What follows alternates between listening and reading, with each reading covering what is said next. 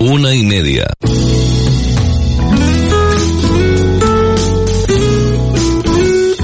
Radio Las Palmas FM.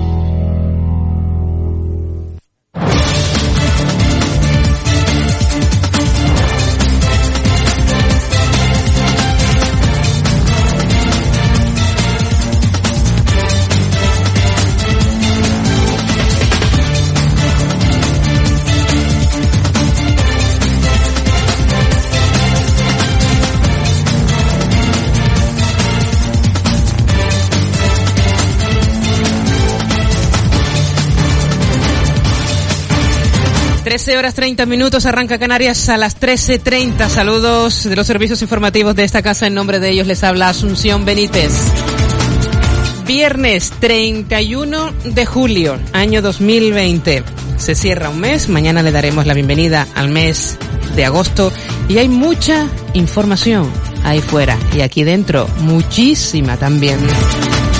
El presidente del Gobierno de Canarias, Ángel Víctor Torres, ha asegurado este viernes desde la conferencia de presidentes que se celebra en San Martín de la Cogolla, en La Rioja, que considera de justicia que haya más fondos para aquellas comunidades autónomas en las que más daño se ha producido a la estructura social y económica fruto del coronavirus.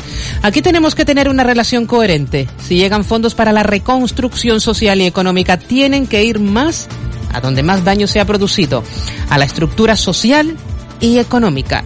En este sentido, Torres explicó que Canarias lamentablemente forma parte de ese grupo de regiones más afectadas en lo económico, por lo que reclamará que las islas deben recibir en justicia más recursos en proporción que otras zonas de España. Canarias tendría que recibir, lo vamos a defender absolutamente, los recursos que puedan ejercer de tapón a esa situación social y, y económica, ha culminado el presidente. El tour operador TUI ha anunciado este viernes también que amplía la suspensión de sus paquetes vacacionales a Canarias y Baleares hasta el 10 de agosto y sus programas a la España peninsular hasta el 17 del mismo mes. Países como Grecia y Turquía se benefician de ese trasvase de clientes de España. La compañía asegura en un comunicado en su página web que los clientes podrán cancelar y recibir un reembolso completo en efectivo, modificar sus vacaciones y recibir un incentivo de reserva. Lo que actualmente se encuentra de vacaciones podrán continuar sus vacaciones según lo planeado. El director gerente para el Reino Unido e Irlanda aseguraba el pasado miércoles que la mayoría de los clientes afectados por las cancelaciones han cambiado sus destinos. Por este motivo se han añadido siete vuelos este fin de semana destinos como Creta, Rodas, Santa y Corfú en Grecia y Dalamán y Antalya en Turquía. Así están las cosas. 13 horas 33 minutos. Una pausa y desarrollamos estas y otras noticias. Canarias a las 13.30. La sencillez y el confort se unen en Kumara Serenoa, by Lopezans Hotels, para que disfrutes de experiencias únicas y vivas unas vacaciones diferentes en Gran Canaria. Entra en vivecumara.lopesan.com y haz ya tu reserva. Nosotros te invitamos a la primera noche de tu estancia. Kumara, Holidays on Your Side, sujeto a condiciones. Hola, soy Asunción Benítez. Te espero de lunes a sábado, de 10 a 12 de la noche. Juntos en la otra noche. Radio Las Palmas. La radio a tu medida. Taller Domingo, Domi. Taller multimarca especializados en vehículos alemanes y expertos en chapa y pintura. Trabajamos para todas las aseguradoras, empresas y particulares. Ofrecemos vehículo de sustitución. Pida presupuesto sin compromiso en Taller Domingo, Domi, en la calle Gaete 34, Urbanización Las Torres. Teléfonos de contacto 928-640764 y 628-666-419. En Taller Domingo, Domi.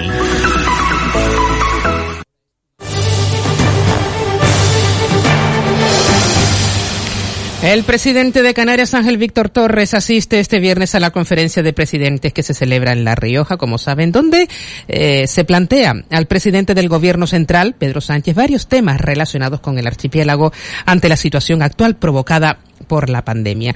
En concreto, Torres prevé poner sobre la mesa la necesidad de que los expedientes de regulación temporal de empleo se amplíen, entre otros asuntos.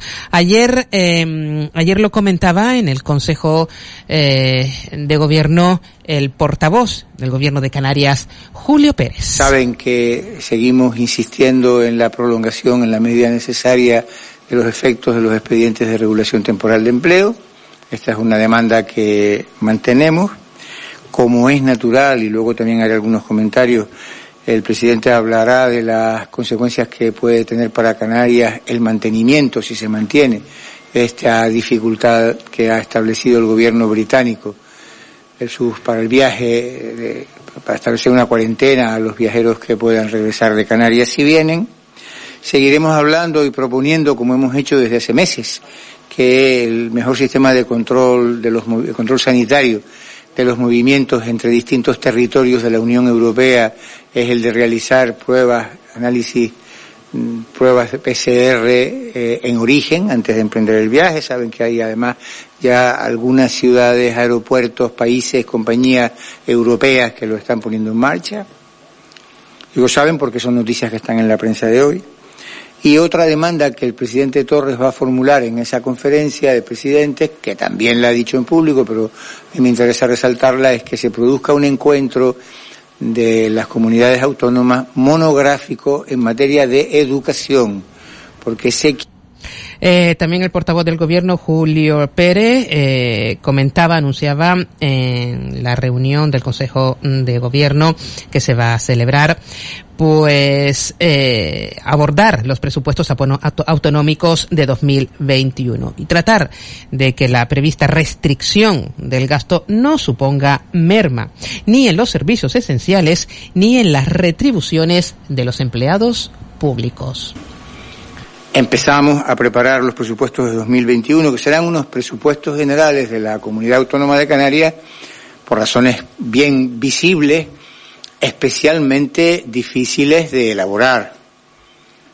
No es impensable que se produzca una reducción de los ingresos y por lo tanto una reducción de algunos gastos, aunque contamos con la financiación del Estado y es posible que la merma de recaudación no sea tanta como pensamos en el primer momento, pero en cualquier caso el panorama será un panorama de, restricción de los ingresos y si tenemos menos ingresos, lógicamente tendremos menores gastos, tratando en todo caso de que cualquier posible merma no tenga incidencia en los servicios esenciales ni en la retribución de los empleados públicos. Y además porque a la dificultad puramente, vamos a decir, económica, en el sentido financiera, que el dinero previsiblemente será menos, también hay un panorama general de incertidumbre. Y por lo tanto, hasta que esa incertidumbre no se despeje, eh, presupuestar, que a fin de cuentas es pronosticar, es programar, pues se hace difícil. El Ejecutivo Regional valorará el próximo lunes intensificar las normas y controles para luchar contra la pandemia de la COVID-19 y seguir manteniendo a Canarias como uno de los territorios eh, de toda Europa con menor número de contagios. Julio Pérez, portavoz del Gobierno regional, recalcó que la mayor preocupación del Gobierno sigue centrada en lugares cerrados. Encontramos que donde menos se cumplen las normas de distancia, higiene, mascarilla y aforo es en espacios cerrados. También nos preocupan las aglomeraciones festivas juveniles, lo que se llama botellones, donde no suele usarse eh, mascarilla ni se cumple con las distancias ni la higiene y lo mismo con las reuniones familiares. Terminaremos de perfilar algunas modificaciones en las normas de convivencia que como consecuencia de la COVID nos hemos impuesto desde el mes de junio. Recuerdan que tomamos un acuerdo, me parece que fue el, el 20 de junio quizá, el primero de los acuerdos que tomamos de regulación de las mascarillas, las distancias, los aforos, las precauciones higiénicas, pues hemos ido, introdujimos una corrección y eh, el Departamento de Sanidad y la Dirección de Salud Pública ha hecho unas observaciones y previsiblemente el lunes haremos algunos cambios. 13 horas 39 minutos. Cambiamos de asunto y nos centramos en la gestión y la sensación de ese problema generado por las restricciones impuestas por Reino Unido para viajar a Canarias. Eh, Agustín Manrique de Lara es presidente de la Confederación Canaria de Empresarios. En estos momentos, comentaba, tenemos que ser más proactivos. Ahora nuestra obligación es recuperar la actividad económica y para ello hay que dar sensación de control.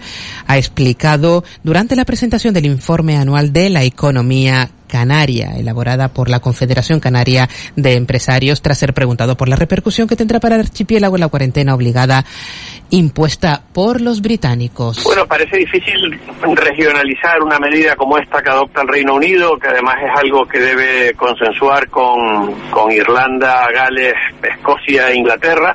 Eh, por lo tanto, es una situación diplomáticamente compleja que solo tendría encaje en nuestra condición de región ultraperiférica. Por lo tanto, eh, yo creo que lo que procede en estos momentos es separar nuestra estrategia eh, de Baleares y por supuesto de la marca España y que Canarias como región ultraperiférica pues trabaje eh, la, la, la opción de que el corredor entre Reino Unido y, y, nuestra comunidad se mantenga abierto para el turismo sin cuarentena. Bueno, yo creo que si se trabaja bien eh, desde el punto de vista diplomático, eh, tenemos opciones a conseguirlo. El entendimiento entre Reino Unido y Canarias desde el punto de vista turístico es excelente y la medida no solo es muy negativa para Canarias, también es muy negativa para el Reino Unido porque perjudica gravemente a su turoperación y a sus líneas aéreas que conectan con Canarias. Yo creo que poner en riesgo la conectividad eh, destruyendo eh, capacidad aérea o destruyendo tu operación en estos momentos sería de una gravedad extrema, no solo para el sector turístico canario, sino también para ese sector industrial del Reino Unido.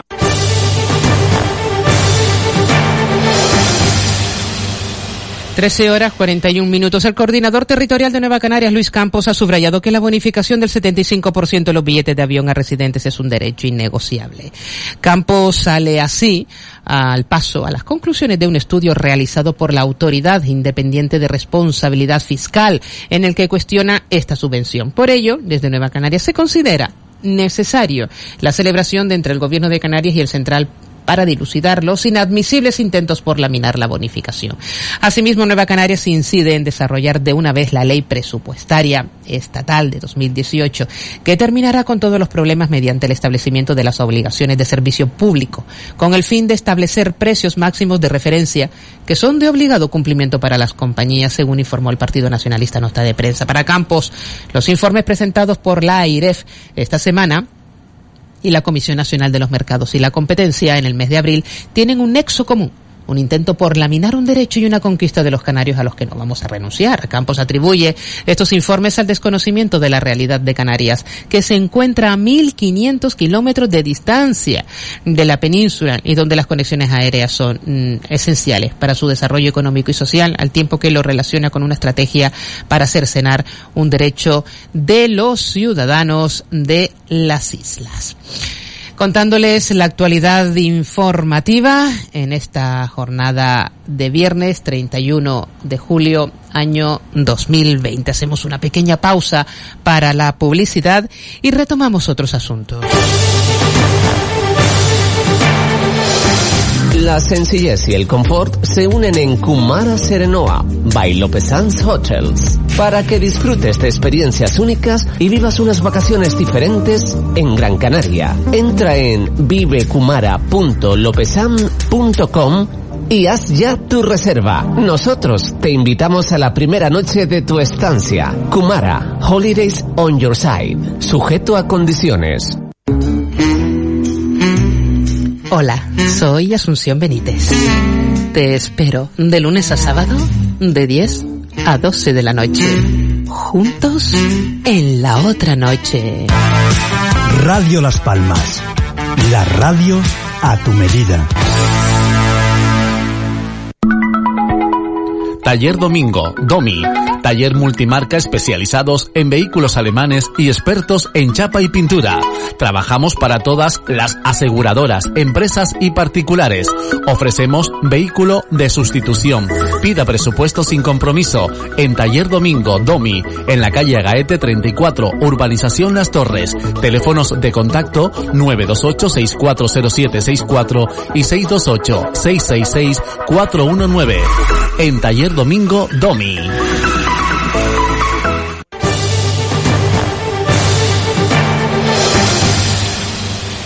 El presidente del Parlamento de Canarias, Gustavo Matos, hace balance del primer año de gestión de la décimo legislatura. El total de iniciativas que iniciaron su tramitación asciende a 6.618, un 19,63% más que en el mismo eh, periodo de la legislatura anterior. Estamos hablando de que fueron 5.532.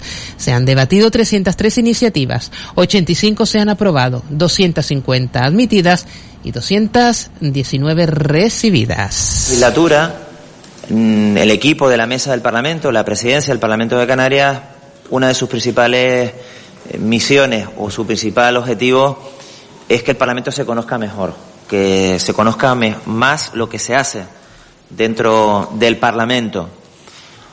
La verdad es que la ciudadanía tiene eh, una idea de lo que ocurre aquí dentro basada básicamente eh, o centrada básicamente en lo que ocurre en los plenos del Parlamento y, no en todo lo que ocurre en el pleno, sino básicamente pues en las preguntas a la sesión de control, preguntas al gobierno y alguna otra iniciativa que tiene, por lo que sea, algún otro interés más allá de lo que es el orden del día habitual de las sesiones plenarias.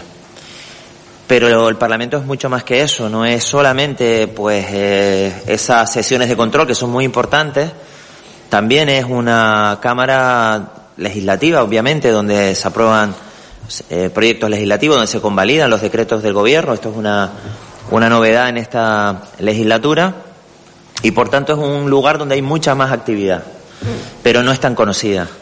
Y eso hace que la sensación que tienen los ciudadanos muchas veces es que el Parlamento, en fin, eh, la actividad que generan no es mucha y que la actividad que generan los diputados no es tanta y que, bueno, pues es una permanente eh, crítica que se le hace al Parlamento de Canarias.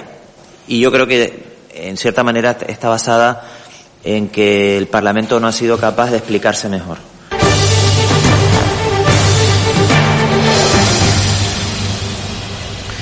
El colectivo de médicos internos residentes, los MIR, de Canarias, a través del Sindicato Médico Canario, le han puesto un mes y medio de plazo a la Consejería Regional de Sanidad para negociar mejoras en todos los aspectos que les afecta. Si no, avisan de que a partir del 15 de septiembre convocarán una huelga.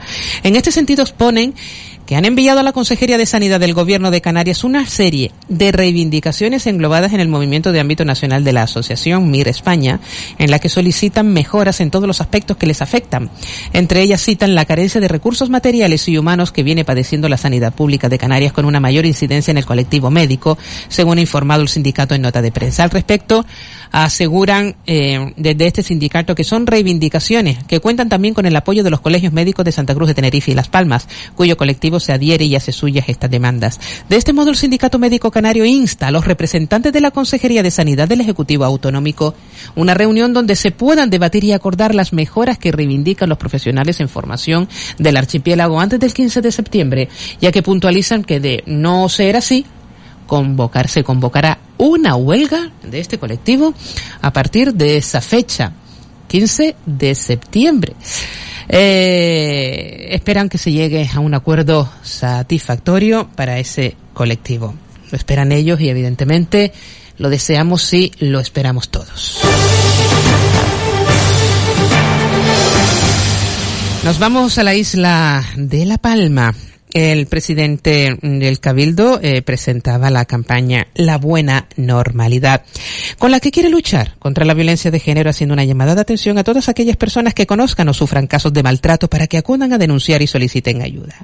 El presidente del Cabildo, Mariano Hernández Zapata, explica que el proyecto está dirigido principalmente a las víctimas que actualmente se, eh, se encuentran en una situación aún más complicada debido a las limitaciones derivadas de la propagación del coronavirus. Por su parte, la consejera de Acción Social, Nieves Hernández, explica que esta campaña aprovecha el contexto sanitario actual para presentar la violencia de género como una pandemia global que necesita ser erradicada para recuperar la nueva normalidad. La nueva normalidad tras la pandemia del virus COVID-19, la violencia de género es otra pandemia global que también tenemos que erradicar. Es importante elegir este eslogan que queremos nosotros que se convierta en la buena normalidad y conseguir erradicar estas violencia que sufren estas, sufren estas mujeres en el día a día. La campaña la dirigimos en dos líneas, principalmente las mujeres víctimas de violencia machista, porque las, han sufrido una situación muy complicada debido a las limitaciones que sufrieron en todos en los meses anteriores. Pero también hacemos bastante hincapié en la población en general, en pedirles que se posicionen en una denuncia más activa a este problema y que contribuyan a sensibilizar y prevenir en contra de la violencia de género. Por eso de ahí importante el eslogan, el, lema de esta campaña, que es la buena normalidad, que hemos pedido también que colaboren a la difusión de la información, pues etiquetando en redes sociales con el hashtag la buena normalidad y que se sumen a esa iniciativa de contribuir a la erradicación de la violencia de género contra las mujeres de nuestra sociedad. Y nos damos un salto hasta la isla de Fuerteventura abordando otros asuntos. El queso cortijo de caideros elaborado en Gran Canaria, eh, bueno, aquí en Gran Canaria en Fuerteventura, evidentemente. Eh, el queso cortijo de caideros elaborado en nuestra isla, en Gran Canaria, bajo la denominación de origen protegida, queso flor de guía, queso media flor de guía y queso de guía, y el queso el tofio, queso de cabra, untado con pimentón de Fuerteventura, se han alzado con la distinción de mejor queso de Canarias 2020 en el concurso eh, oficial de quesos de Agrocanarias al obtener la misma puntuación por parte del panel de cata. La distinción a mejor imagen y presentación ha, recaído en que sería Rubicón, el Lanzarote. El reconocimiento de los niños y niñas, la distinción de jurado infantil ha sido para quesos San Mateo. Eh, quesos de mezcla untado con pimentón en Gran Canaria. Queso era del Cardón untado con gofio se hizo con la distinción a mejor queso popular de Canarias, mientras que la que sería el Cortijo de la Soya fue reconocido como mejor queso de producción limitada ambos de Gran Canaria. La consejera de Agricultura, Ganadería y Pesca, Alicia Manustende, fue junto a Manuel Plata, director del Instituto Canario de Calidad Agroalimentaria, la responsable de dar a conocer el fallo del jurado en la rueda de prensa celebrada este miércoles en la presidencia de Santa Cruz de Tenerife. Eh, bueno, como saben, Instituto Canario de Calidad Agroalimentaria, pues es ese instituto que vela por todos esos productos de calidad diferenciada que tenemos en Canarias, vinos, quesos, mojos, todos los que podemos ver en ese, en ese roll-up que tenemos ahí, que son esos productos especiales que tenemos en Canarias. Una de las tareas que hace es la promoción de estos productos y este concurso, precisamente el objetivo es poner en valor este producto tan maravilloso que es nuestro queso. Pudieron ver un vídeo antes que fue el, el, certamen, lo que fue el concurso en sí, que fue en Agaete la semana pasada, eh, pudieron ver qué cantidad de catadores teníamos. También pudieron ver que lo hicimos en un hotel, también para eh, seguir trabajando esa sinergia entre turismo y sector primario. Ahora en este momento que tenemos tantos problemas con el sector primario, pues hemos reforzado esa actividad paralela entre los dos para que podamos arrancar conjuntamente. Y también pudieron ver que también hay una cata muy especial para nosotros que es la cata con los niños, ¿no? El premio de los niños que este año pues teníamos muchos problemas de, y dudas de si hacerlo o no hacerlo por el tema de las condiciones sanitarias, pero que finalmente y con mucha alegría lo pudimos lo pudimos hacer. 13 horas 52 minutos. Y la Consejería de Obras Públicas, Transporte y Vivienda que dirige Sebastián Franquis a través del Instituto Canario de la Vivienda comienza la planificación del proyecto para la construcción de viviendas de protección oficial de promoción pública en régimen especial en, el municipio de Teror. Esta promoción de 14 viviendas con sus respectivas plazas de, de garaje eh, pues bueno, eh, se realizará en una extensión de 2.231 metros cuadrados, propiedad del Instituto Canario de la Vivienda desde 2009 y que se ubica en el barrio del secuestro, en el barrio del secuestro en el municipio de Teror. El objetivo eh, regional cumple así con uno de los eh, máximos que se marca en el Pacto por la Vivienda Digna en Canarias y en el futuro plan de vivienda.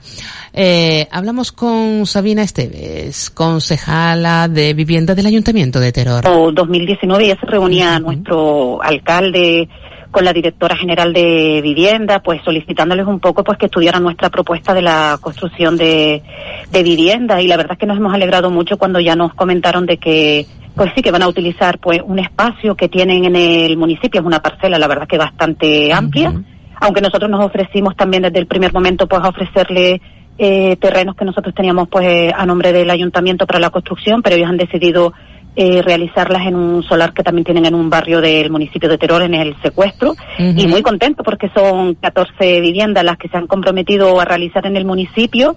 Y la verdad es que ya hablando con la directora de vivienda, pues nos ha comentado que incluso pues en la siguiente legislatura, como el solar es bastante amplio, pues podíamos incrementar a otras 14 más.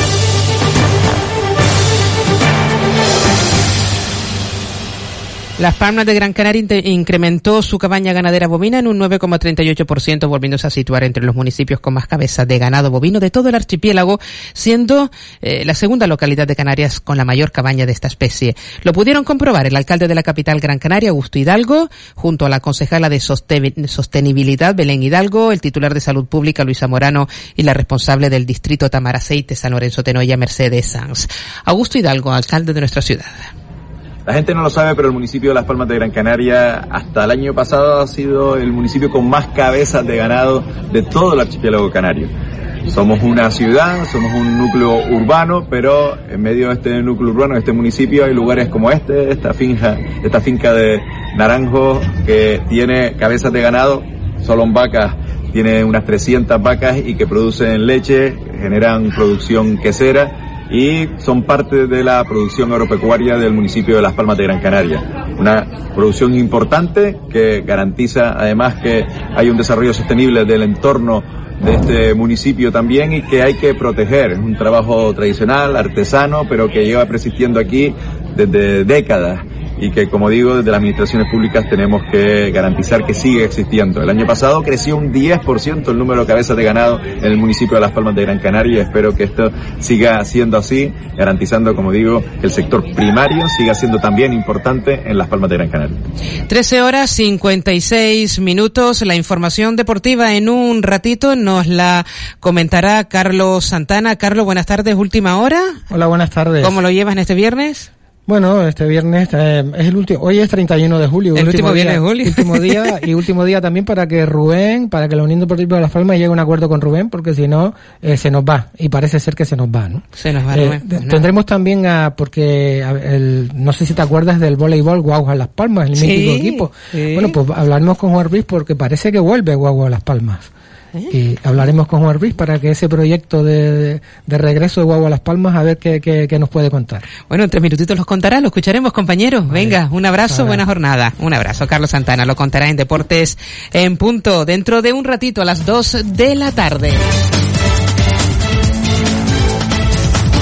Y vamos cerrando también con crónica de sucesos. Vigilancia aduanera, Guardia Civil y Policía Nacional han desarrollado un amplio operativo, lo hacían ayer jueves, en el área de Pontevedra, que se ha saldado con siete detenidos y otros tantos registros y que se vincula a la localización al sur de las Azores de un velero que se dirigía a Galicia con una importante cantidad de cocaína en su interior que trasladan a la isla de Gran Canaria. Este es el resultado de la operación Bateas, que tras meses de investigaciones interceptó en la mañana del miércoles al velero Nerga de bandera española al sur de las Islas Azores en su interior. Se han confirmado, según han confirmado Europa Press, fuentes próximas, se ha localizado un alijo que se estima en más de una tonelada de cocaína.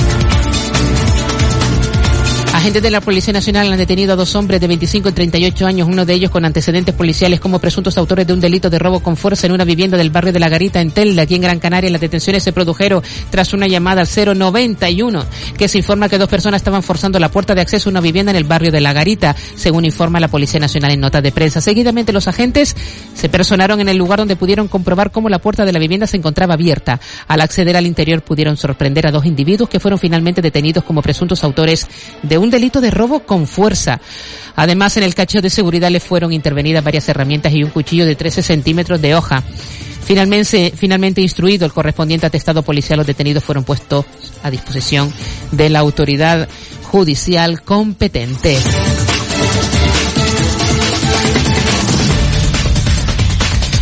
Y en Lanzarote, la Guardia Civil del puesto, del puesto principal de San Bartolomé ha investigado el día 29 de julio un hombre que corresponde a las iniciales de JFB como presunto autor de un delito de robo con escalo al llevarse durante la madrugada del día 23 de julio un perro de casa catalogada potencialmente peligrosa de la perrera municipal de Tinajo. La investigación a esta persona se realiza después de que los responsables de la perrera denunciaran ante la policía local de Tinajo el delito continuado con las diligencias de los agentes eh, del área de investigación de la Guardia Civil del citado puesto principal.